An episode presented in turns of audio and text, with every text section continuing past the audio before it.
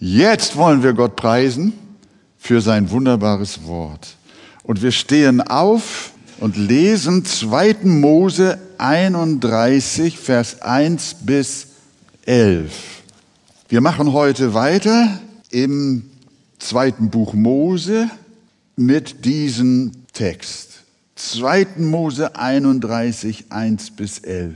Siehe, ich habe mit Namen berufen Bezaleel, den Sohn Ures des Sohnes Hurs vom Stamme Juda, und habe ihn mit dem Geist Gottes erfüllt, mit Weisheit und Verstand und Erkenntnis und mit allerlei Fertigkeit, Erfindungen zu machen und sie auszuführen in Gold, Silber und Erz und künstlich Steine zu schneiden und einzusetzen und künstlich zu zimmern, am Holz zu machen allerlei Werke.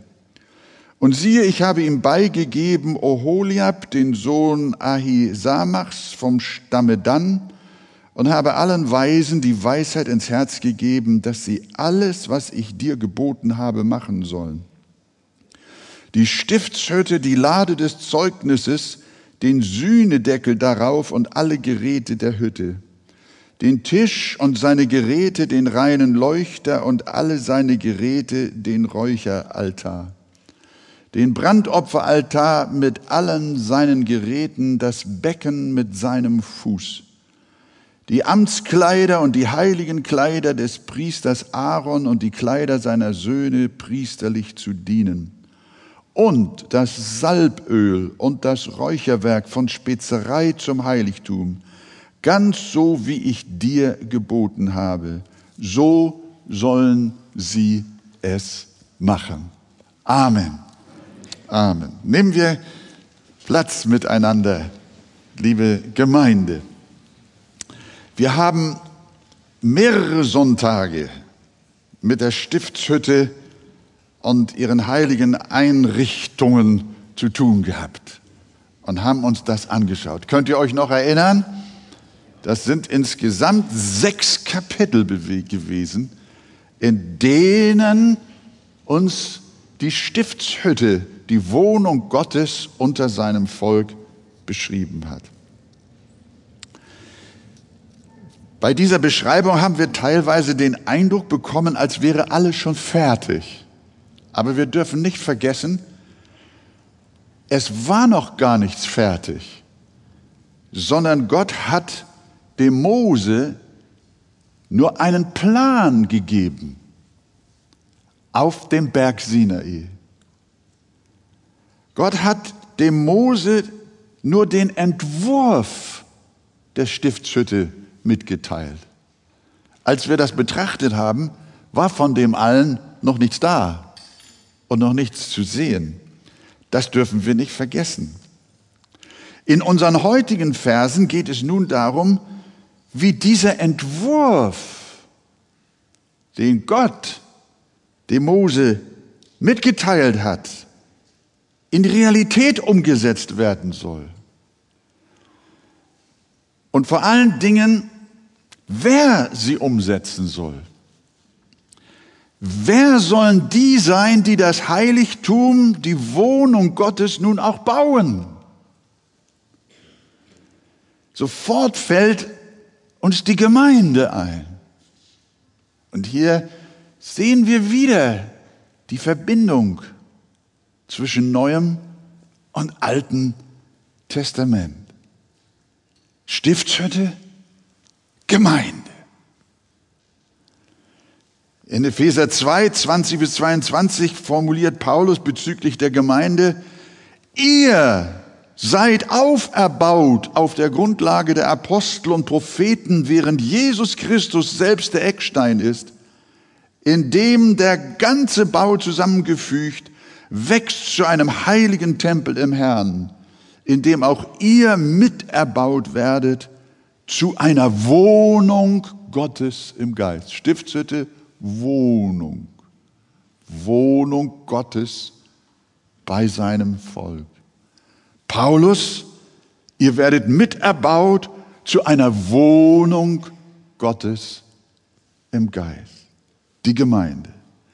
Die Gemeinde der Erlösten aus allen Völkern, Nationen, Stämmen und Sprachen, die Gemeinde der Erstgeborenen ist es, die der heilige Tempel Gottes sind. Die Wohnung Gottes im Geist. Das ist gewaltig. Und wenn jetzt, wenn wir jetzt in unserem Text lesen, dann denken wir weniger an den Plan der damaligen Stiftshütte, sondern wir denken vielmehr an das, die viel herrlichere Wohnung der Gemeinde, die weltweite, universale Gemeinde. Die Stiftshütte und ihr Gottesdienst sollten nur ein Gleichnis von dem darstellen, was Gott wirklich geplant hat. Die Gemeinde nämlich aus Juden und Heiden war von Ewigkeit her Gottes großes Bauvorhaben.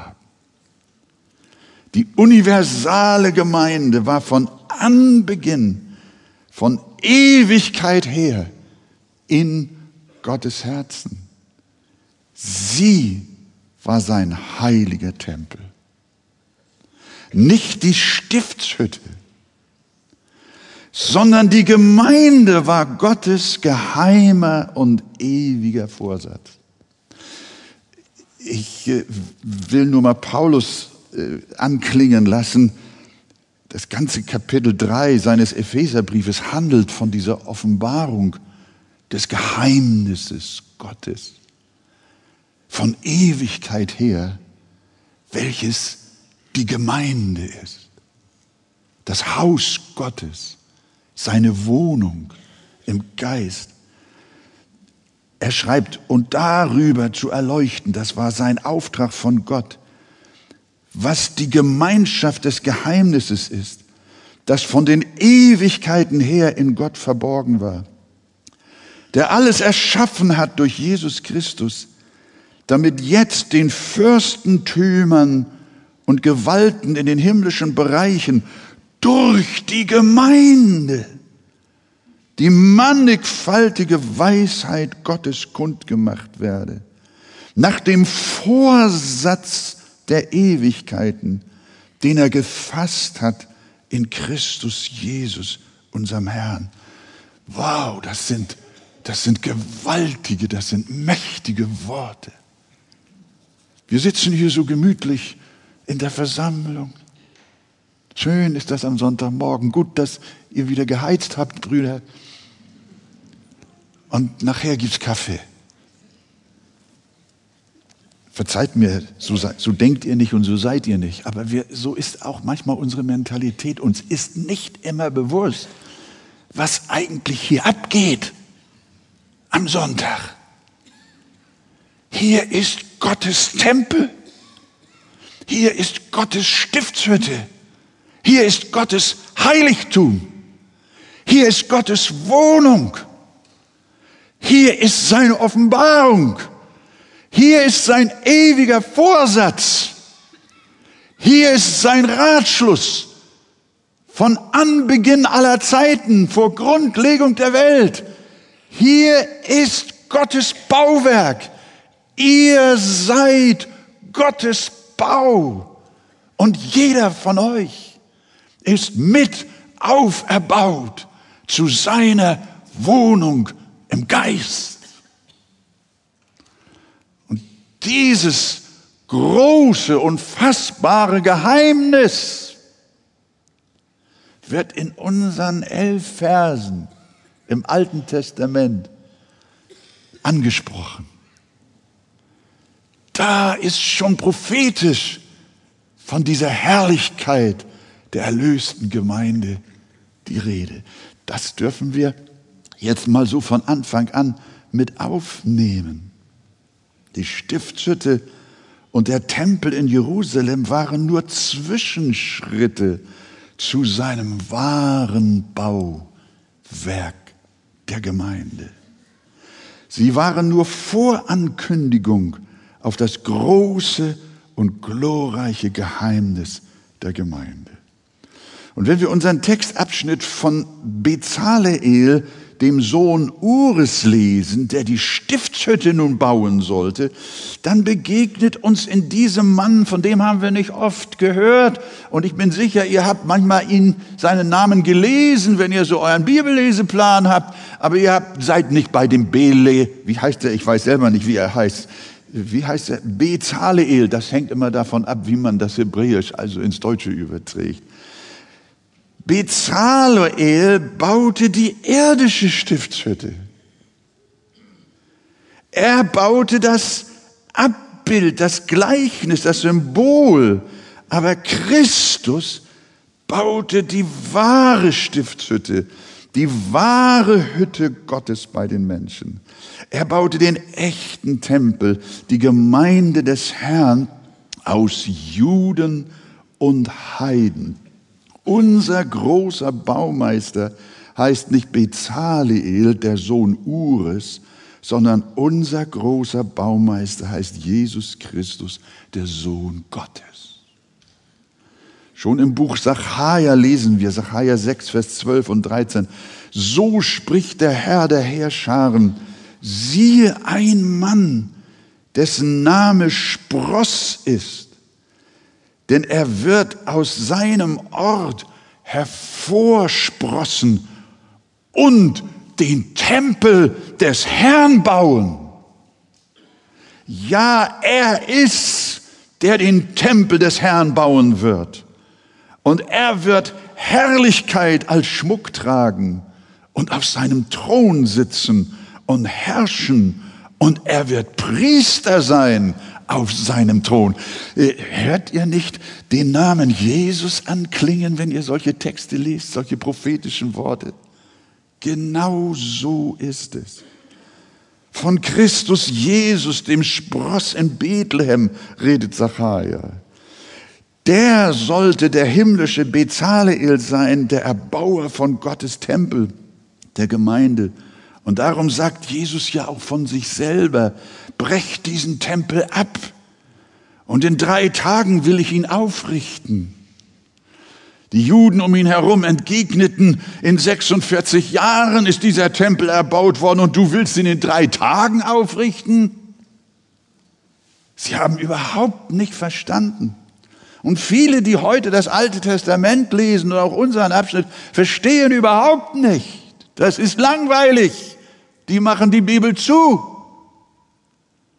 weil sie nicht verstanden haben, dass in Christus Jesus sich ein ewiger Plan erfüllt. Jesus und seine Gemeinde, seine Braut sind der größte Gedanke im Universum. Die größte Romanze des Universums in allen Galaxien ist die Liebesgeschichte zwischen Jesus und seiner Gemeinde. Weg mit all diesen Romanzen, die wir in den Romanen dieser Welt lesen, wie Menschen anfangen sich zu lieben und welche Abenteuer sie machen. Es gibt eine Liebesgeschichte, die ist über alle Liebesgeschichten hinaus, weit unergründlich, ewig und herrlich. Das ist die Geschichte von Jesus Christus und seiner Gemeinde, seine Braut. Das ist die Botschaft, von nichts übertroffen. Halleluja. Und das, das strahlt hier so durch durch die Vorhänge der Zeit. Und Gott offenbart es von einem Jahrhundert zum nächsten, bis er kam. Und dann hat es den Aposteln geoffenbart. Und wir wissen heute, das ist der Bau, den Gott im Herzen hatte. Sie verstanden nicht, in 46 Jahren ist dieser Tempel erbaut worden und du willst ihn in drei Tagen aufrichten. Jesus redete nicht von dem, redete nicht von dem Bauwerk in Jerusalem. Er redete von dem Tempel seines Leibes. So sagt die Schrift. Und wer ist sein Leib? Seine Gemeinde. Demgemäß sagt der Herr auch zu Petrus, auf diesen Felsen will ich meine Gemeinde bauen. Und die Pforten des Totenreichs sollen sie nicht überwältigen. Der Herr sagt nicht zu Petrus, auf diesen Felsen sollst du, Petrus, meine Gemeinde bauen. Nein, er sagt, ich will meine Gemeinde bauen. Nicht wir bauen Gemeinde, sondern Christus tut es. Er ist der Werkmeister Gottes. Er ist der auserwählte Bezaleel, der damals die Stiftshütte bauen sollte, nur als Vorschattung. Aber der wahre Baumeister ist unser Herr Jesus Christus. Und er selber hat gesagt, ich werde die Stiftshütte bauen. Ich werde die Gemeinde bauen. Das Heiligtum Gottes. Lasst uns, liebe Gemeinde, das nie vergessen. Auch die Arche ist nicht unsere Gemeinde. Sie gehört nicht den Pastoren, nicht den Ältesten.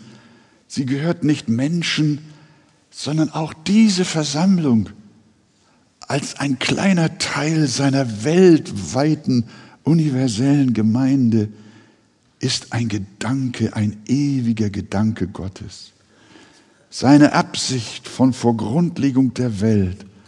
Und Jesus hat auch diese Gemeinde in die Existenz gebracht.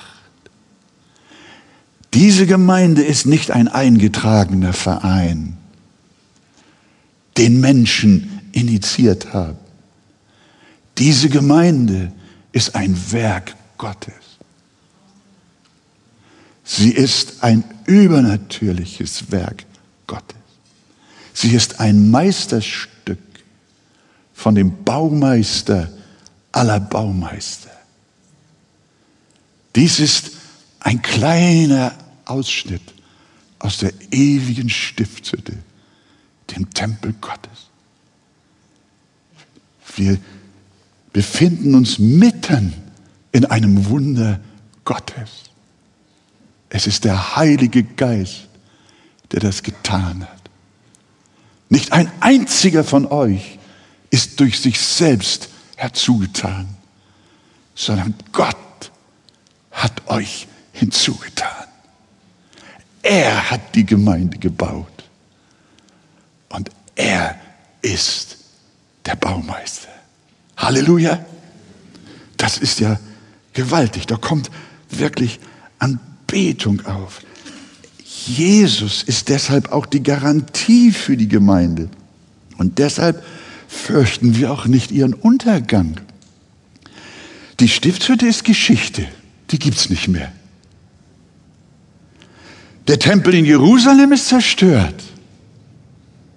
Aber die bluterkaufte Gemeinde, die hat Ewigkeitsgarantie.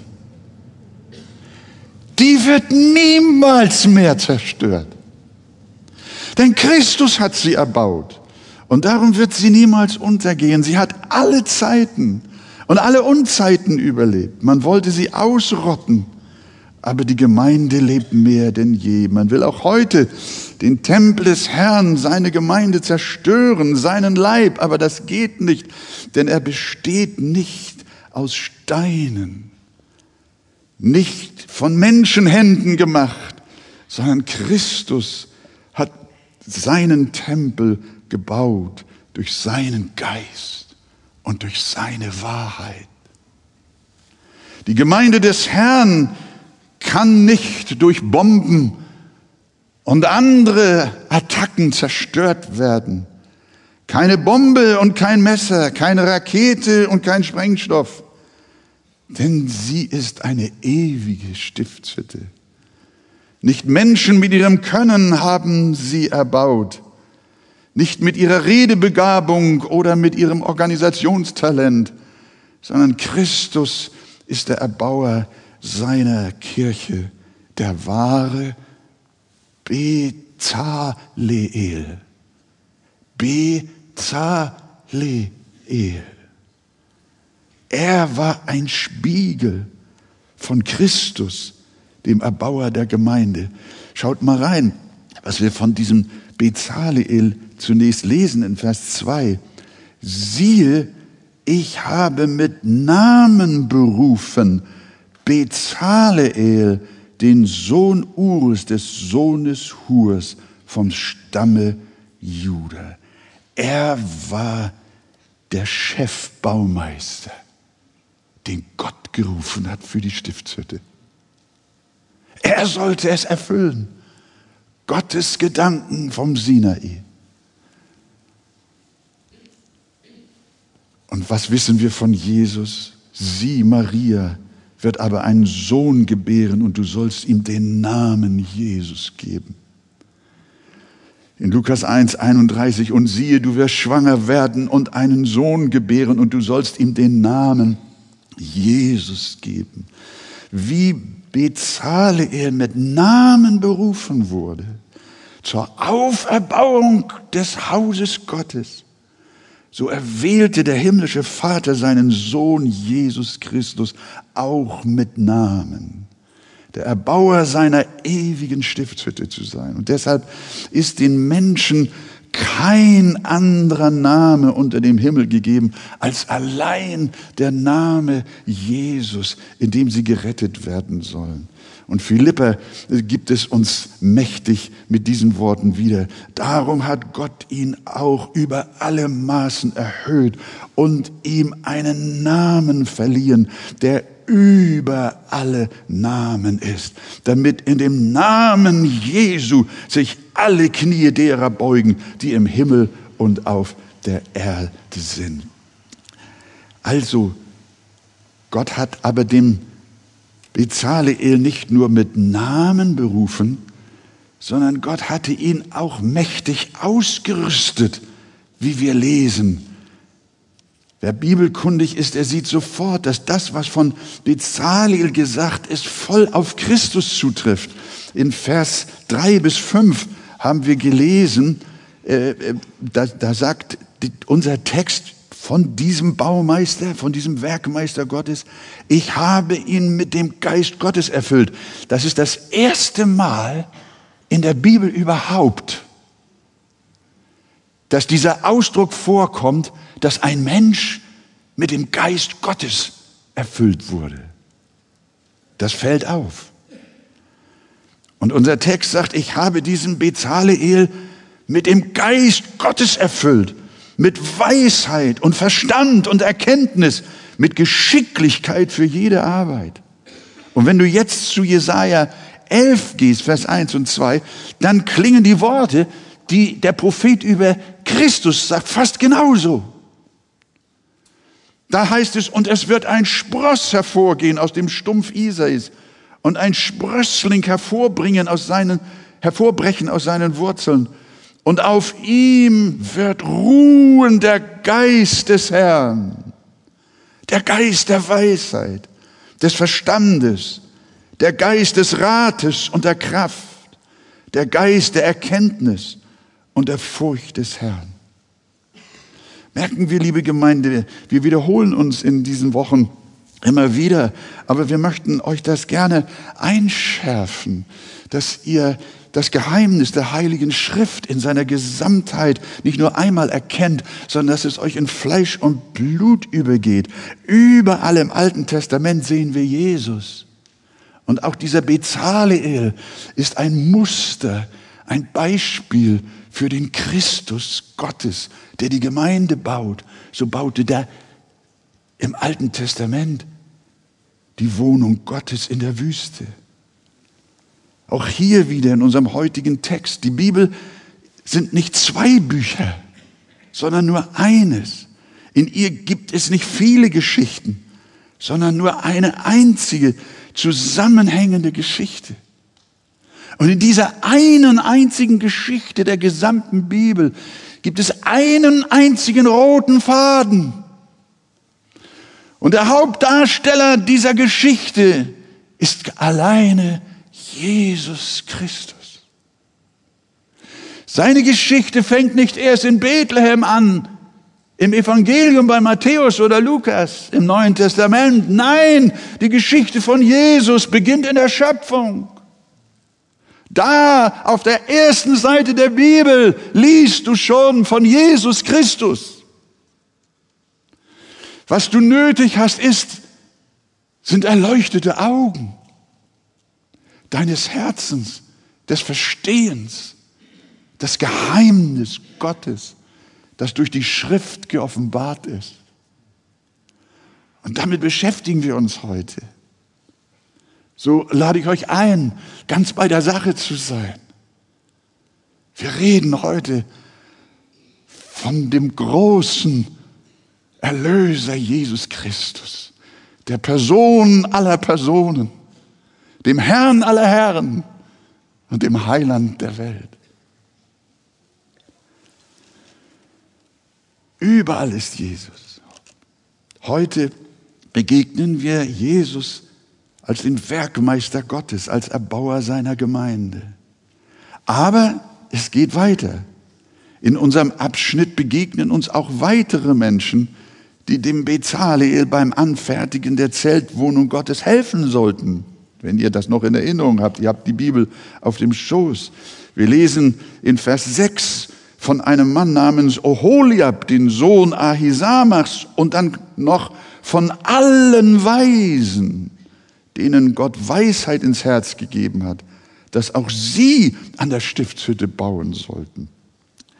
Äh, fünf Kapitel weiter, Kapitel 36, Vers 1, wird diese, dieser Vorgang und der, dieser Bezaliel nochmal erwähnt und all die anderen Menschen, die mit ihm gewirkt haben, werden noch intensiver besprochen in äh, 2. Mose 36, Vers 1, ich greife schon mal vor, da steht, und Bezaleel und Oholiab und jetzt weiter, und alle Männer, die ein weises Herz hatten, in die der Herr Weisheit und Verstand gelegt hatte, damit sie wussten, wie sie alle Werke machen sollten für den Dienst des Heiligtums. Und sie handelten nach all dem, was der Herr geboten hatte. So da im Alten Testament. Auch hier sind das nicht die Apostel? Sind das nicht die Propheten, die Hirten, die Lehrer, die Ältesten und alle Glaubenden in der Gemeinde, die ein Werk zur Auferbauung der Gemeinde tun? Ja, liebe Geschwister, hier wird von allen Kindern Gottes gesprochen, die Gottes ewige Absicht in dieser Welt umsetzen die seinen Plan, den Aufbau seiner Gemeinde in dieser Welt verwirklichen, die sich von Jesus gebrauchen lassen, die die ihnen von Gott geschenkten Begabungen einbringen, damit die Stiftshütte, die Anbetungsstelle, Stätte des Allerhöchsten errichtet werden kann. Die einen stellen den Vorhang her, die anderen die Umzäunung der Stiftshütte, wieder andere die Fellüberdachungen, noch andere den Brandopferaltar, den Räucheraltar. Wir haben das alles durchgenommen im Detail. Sammelt diese Predigten und diese Betrachtungen, heftet euch das weg oder nehmt sie auf MP3 auf und speichert euch das irgendwo, am besten in euer Herz hinein. Wir haben gesprochen über den Räucheraltar, das Waschbecken, den Leuchter, den Schaubrottisch.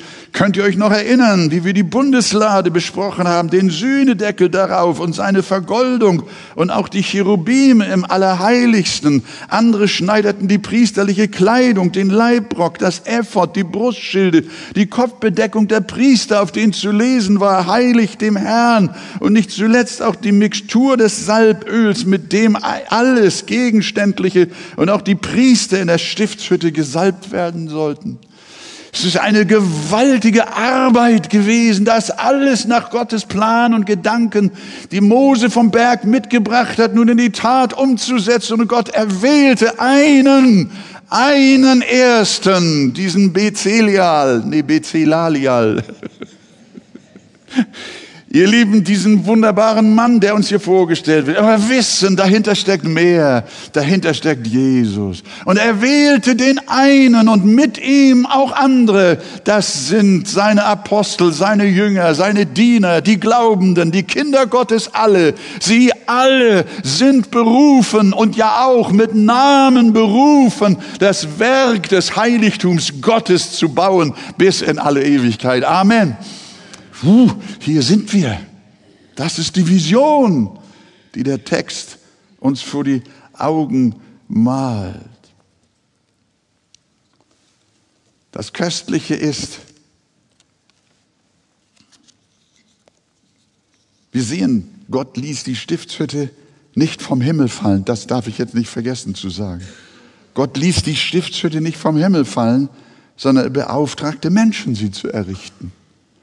Und so ist es auch mit der Gemeinde, hier und auch weltweit, auch mit der Arche-Gemeinde. Auch unsere Gemeinde, wie wir schon sagten, war eins Gottes Herzensgedanke.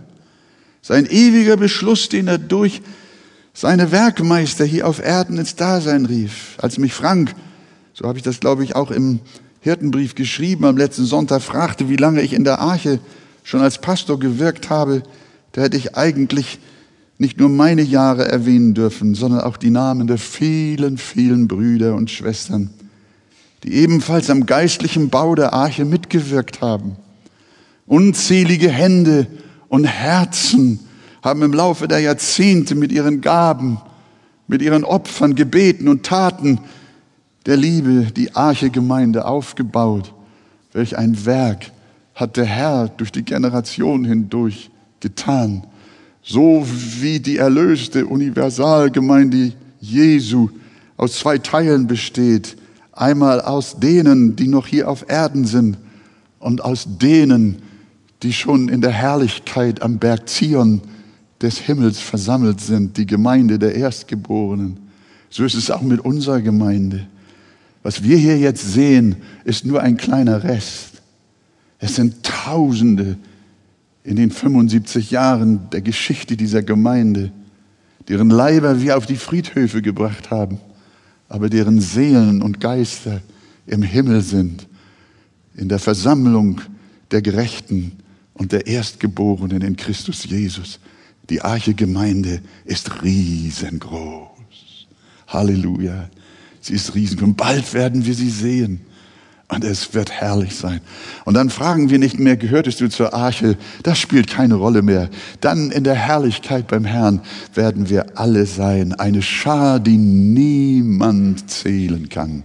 Gewaltig wird der Lobpreis sein.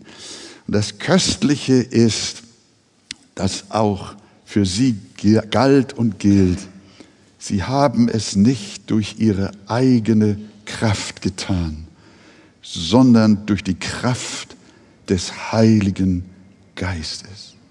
Euch alle, ihr lieben Glaubensgeschwister, hat der Herr auch einst mit Namen berufen und euch mit dem Heiligen Geist erfüllt und euch Kraft, Weisheit, Verstand und Erkenntnis und Fertigkeit gegeben, alles Gute am Werk der Gemeinde zu tun.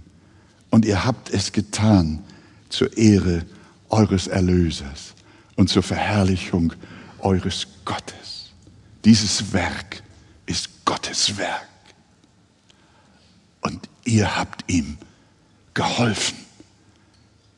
Er hat euch dazu mit Namen gerufen und er hat euch mit heiligem Geist ausgerüstet.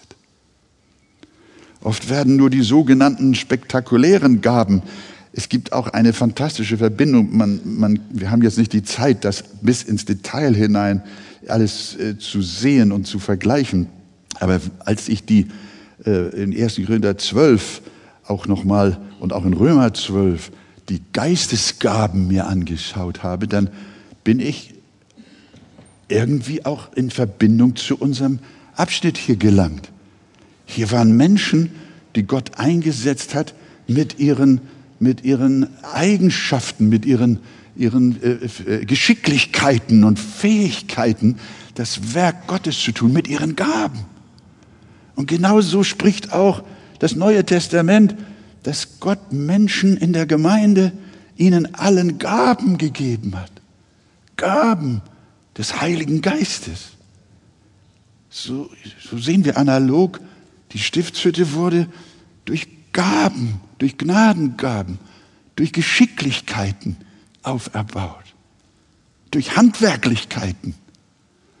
Und die Gemeinde Jesu, schreibt Paulus, wird auferbaut ebenfalls durch Begabungen, die durch den Heiligen Geist zu seinen Kindern gekommen ist. Und wir leben durch den Heiligen Geist. Das ist fantastisch.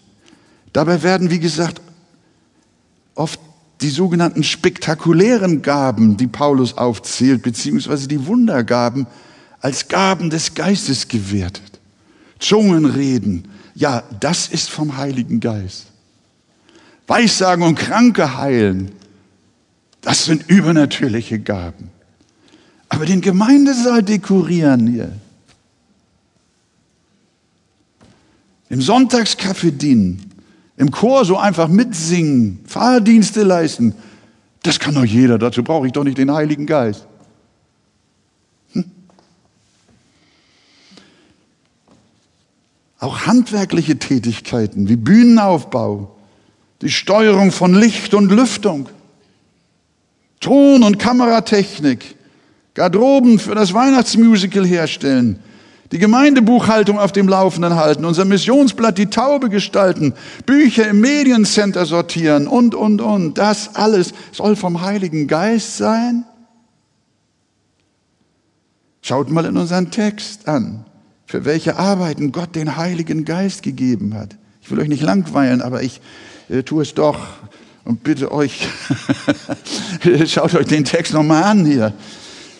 Hier, hier werden Arbeiten beschrieben, wofür die Menschen damals mit heiligem Geist erfüllt worden sind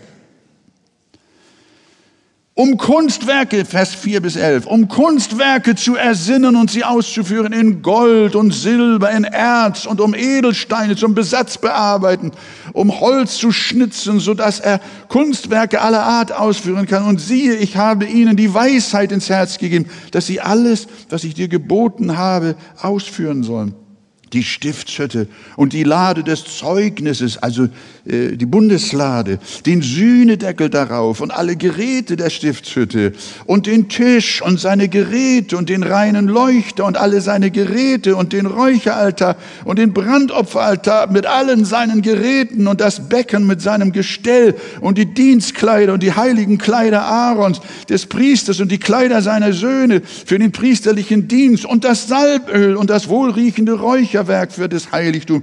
Ganz so, wie ich es dir geboten habe, sollen sie es machen. Wir sehen, liebe Gemeinde, die gesamte Herstellung der Stiftshütte war praktische Arbeit. Und diese praktische Arbeit war Geistesgabe. Das lernen wir. Sie waren nicht profan. Sie waren nicht nach der Art, das kann ja jeder.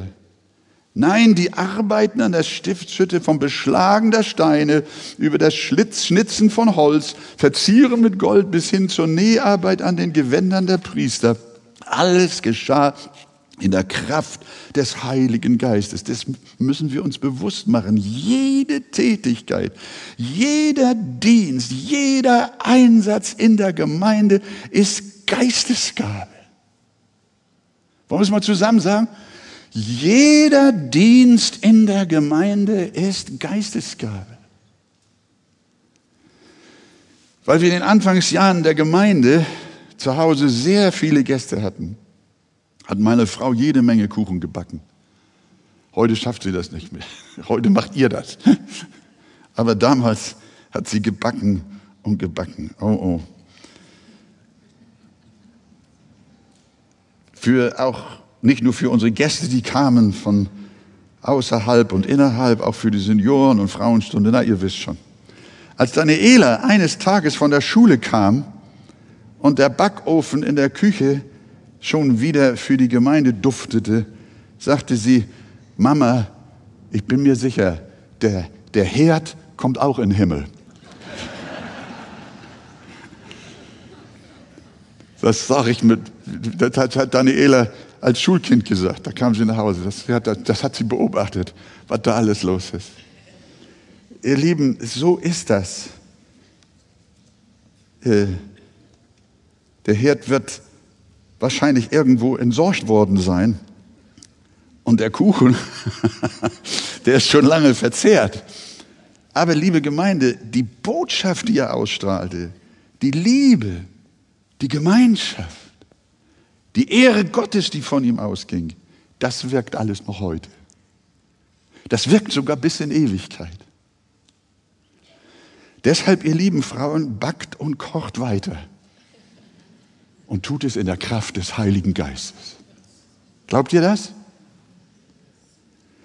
Ihr alle, liebe Geschwister in der Gemeinde, Gott hat euch zu wunderbaren Menschen gemacht, zu Werkzeugen seiner Gnade, indem er euch ausgerüstet hat mit seinen heiligen Dienstgaben. Wenn ihr euch die Fenster und Türen in unserem Zentrum anschaut, dann erinnere ich mich an einen Bruder namens Helmut Kleischewski. Er ist schon beim Herrn, aber ich kann mich erinnern, der Mann handwerkte für Gott mit Weisheit und Hingabe. Und inzwischen haben Tausende davon profitiert, die durch diese Hallen gekommen und gegangen sind. Ihr alle, liebe Gemeinde, lieber Bruder, liebe Schwestern, die ihr euch schwach fühlt und vielleicht auch nicht nütze, ihr alle seid von neuem geboren. Ihr alle habt den Heiligen Geist empfangen, als ihr gläubig wurdet.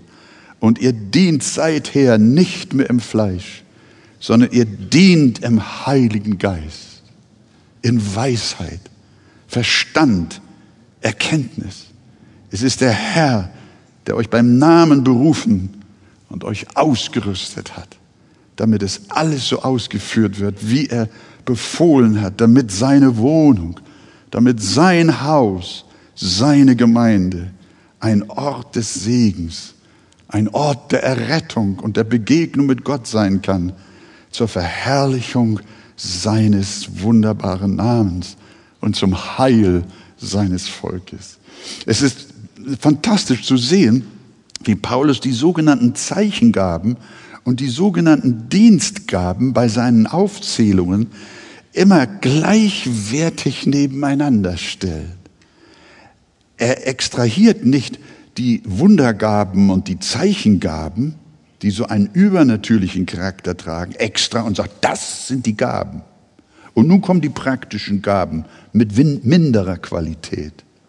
Nein, er, in einem Atemzug erwähnt er die anderen und auch die anderen. Ihr müsst euch diese Listen der Aufzählungen der Gnadengaben einmal anschauen. Die Gabe der Verwaltung oder die Gabe der Hilfeleistung hat für Paulus denselben Stellenwert wie Wunderheilungen. Die Gabe der Barmherzigkeit steht für ihn mit der Gabe der Weissagung auf einer Stufe. Denn sein Fazit und seine Überschrift über die ganze Frage der Gnadengaben lautet, dies alles aber wirkt ein und derselbe Geist, der jedem persönlich zuteilt, wie er will. Die Wunderheilung, die durch das Gebet eines entstanden ist, ist nicht mehr vom Heiligen Geist als die Tat der Liebe, eine ältere Schwester in seinem Auto nach Hause zu fahren. Denn wir sind alle nicht mehr im Fleisch, sondern wir sind alle im Geist. Wiedergeborene Menschen sind geisterfüllte Menschen, sind geistgetränkte Menschen, wie hier auch, wie die vielen Menschen, die mit Gottes heiligem Geist erfüllt worden sind und denen Weisheit und Kraft und Erkenntnis zur praktischen Umsetzung, zur Auferbauung der Stiftshütte gegeben worden ist. Und Paulus fährt dann fort und sagt, denn wir sind alle durch einen Geist zu einem Leib getauft. Wir sind alle in einem Geist gedient. Das heißt, wir dienen alle in einem Geist, im Heiligen Geist. Wie gewaltig ist es? Das ist auch ein mächtiger Trost, liebe Gemeinde. Freut euch.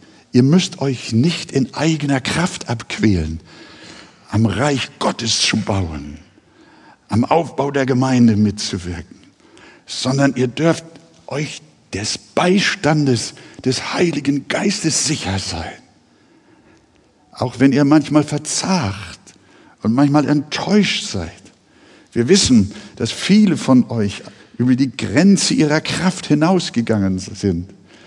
wenn wir manchmal als Pastoren zusammensitzen und über die Dienste in der Gemeinde sprechen und wir dann viele, viele von euch, ja fast alle sehen, wie sie sich einbringen mit Liebe, mit Hingabe, mit Freude und Zuversicht und Opferbereitschaft im Heiligen Geist.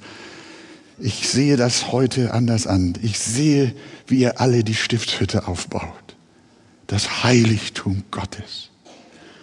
Und wenn ihr müde geworden seid, wenn ihr über eure Kraft gegangen seid, dann habe ich gute Nachricht für euch. Ich weiß das, dass manche auch schon am Leben verzagt sind, weil sie auch mit ihren Familienverhältnissen nicht klargekommen sind, weil sie dem Leben nicht mehr gewachsen sind.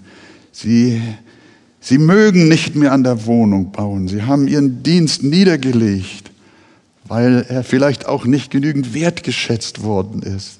Ich weiß nicht, was immer da ist. Es kommt ein Geist der Kraftlosigkeit und der Verzagtheit manchmal über die Gemeinde. Das ist auch im Alten Testament so gewesen. Aber ich habe gute Nachricht für euch. Es war nicht umsonst, was ihr getan habt, liebe Geschwister. Auch wenn es scheinbar niemand wertgeschätzt hat. Aber ich sage dir, dein Vater im Himmel hat deine verborgene Liebe gesehen. Paulus schreibt einmal, Gott ist nicht ungerecht, dass er das Werk eurer Liebe nicht gesehen hätte. Der Herr übersieht nichts von dem, was du getan hast. Er erinnert sich an alles. Es ist nichts umsonst. Was du getan hast, auch sei es noch so unscheinbar. Ich möchte es dir von meinem Herzen zu deinem Herzen sagen. Es hat einen Wert in die Ewigkeit hinein. Und wenn du müde bist, dann gibt es diese wunderbare Verheißung. Weißt du es denn nicht? Hast du es denn nicht gehört? Der ewige Gott, der Herr, der die Enden der Erde geschaffen hat, wird nicht müde noch matt. Du bist müde, aber er nicht. Sein Verstand ist unerschöpflich. Er gibt dem Müden Kraft und Stärke genug dem Unvermögenden. Knaben werden müde und matt und junge Männer straucheln und fallen. Aber die auf den Herrn harren, die kriegen neue Kraft. Das ist für dich dass sie auffahren mit Flügeln wie Adler, dass sie laufen und nicht matt werden, dass sie wandeln und nicht müde werden. Gott erfüllt dich immer wieder neu mit seiner Kraft und mit seinem Heiligen Geist. Er hat dich einmal berufen an dem Heiligtum, an seiner Wohnung mitzubauen, an der Gemeinde der Erlösten. Und wenn du müde bist, dann wollen wir heute für dich beten, von ganzem Herzen. Ich bete für müde gewordene Arbeiter im Reich Gottes.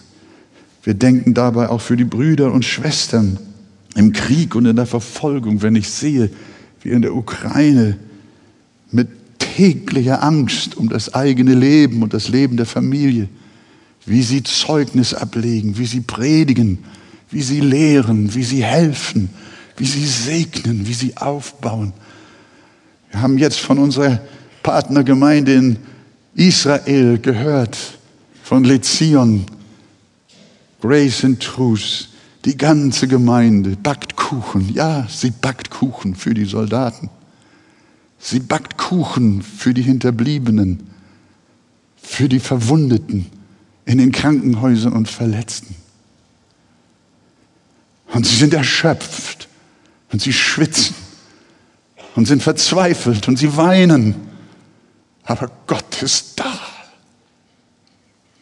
Die Gemeinde wird nicht untergehen. Die Stiftshütte lebt. Das Heiligtum bleibt. Jesus ist der Baumeister. Und wir sind seine Jünger und seine Schüler und seine Mitarbeiter. Und er hat uns mit heiligem Geist ausgerüstet. Hier in Hamburg oder dort in Slaviansk. Dort in Lagiado oder in Jerusalem und Tel Aviv. Überall stärkt Gott seine Gemeinde. Und er stärkt auch euch. Und wie herrlich sind unsere elf Verse. Lest sie, wenn ihr nach Hause kommt. Vorher haben sie euch nicht viel gesagt. Aber jetzt hat der Herr euch offenbart. Sie sind ein Zeugnis von Menschen, die in der Kraft des Heiligen Geistes Gottes Werk getan haben. Unter der Führerschaft Christi. Und dasselbe wollen auch wir tun. Sie bauten nur am Schatten. Sie bauten nur am Symbol. Sie bauten nur am Gleichnis. Aber wir bauen an der Wirklichkeit, an Gottes ewiger Gemeinde, die er von Ewigkeit her berufen hat und die er bis in Ewigkeit vollenden wird. Und wenn ihr Freude habt, dann sagt doch einfach mal Amen. Halleluja. Gott segne uns. Und jetzt singt der Chor. Nein, jetzt beten wir erst noch mal.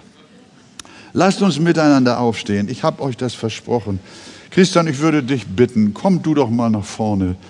Und äh, wir danken Gott von Herzen für die Werkmeister Gottes am Bau des Heiligtums und besonders auch für diejenigen, die müde geworden sind. Darf ich einfach mal fragen, ist jemand da, der besonders Gebet braucht? Streckt doch mal eure Hände aus. Ihr braucht neue Kraft, neue Freude, neue Zuversicht. Lasst eure Hände mal sehen. Dankeschön. Da sind einige da. Bitte, Christian, bete und lobe den Herrn.